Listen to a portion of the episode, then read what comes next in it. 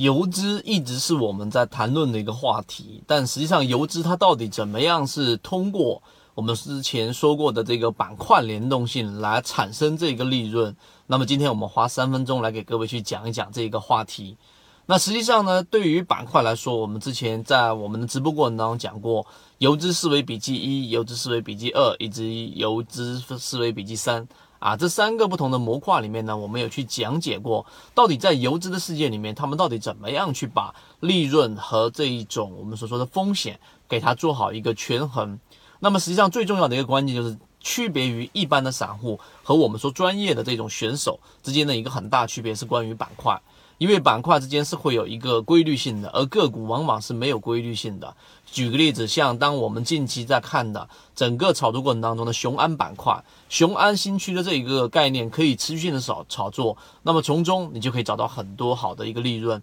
例如说，我们前一段时间在炒作的这一个半导体，那么半导体的持续性也是一个比较长周期炒作的一个板块。再比如说，我们近期找到的一个主线，就是我们所说的涨价概念。涨价概念里面包括去产能里面所提到的，我们说像方大碳素啊，最近这个又回来炒了一波，上个交易日又有很多的肉了。所以从这个话题里面，我们衍生出来的，告诉给大家，实际上你在建立交易模型过程当中，你应该借鉴于专业选手到底是怎么打的。那么刚才我们说到，专业选手游资是离我们最近的一个群体。那么实际上他们是需要通过，举个例子，当一个主线出现的时候，就像现在我们说的涨价，涨价题材里面的油价也好，包括近期的我们说的这一种相关概念所涉及的个股。那么从这个主线当中，你可以有两种选择。第一种选择，在这个主线当中去寻找它的龙头，那么它的龙头像现在的这个啊这一个板块里面的泰禾集团的房地产里面的，那么类似这一种主流，那当主流的龙头你没把握到，你要从龙头当中去找到跟风的这一个个股，跟风的这一种板块，那么跟风的个股里面呢，实际上就像我们说，当你发现贵州燃气涨起来了，你把握不到，但深圳燃气你能把握得到。那么这一波，我们在十二月二十九号，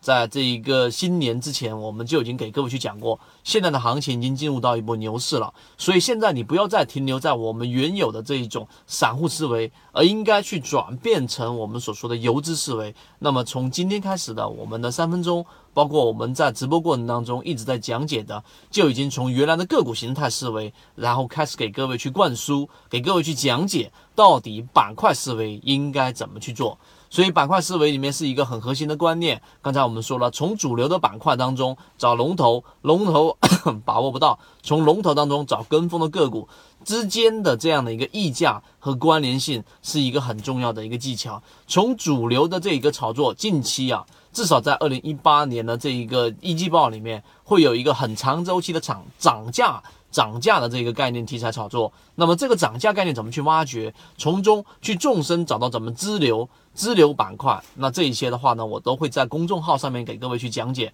如果刚才我讲的对你来说有所帮助的话呢，你可以在公众号里面我们有呃详细的完整版视频。由于直播平台的原因，这个地方不方便公布公众号的位置，知道的人互相转告一下，希望对你有所帮助。好，各位再见。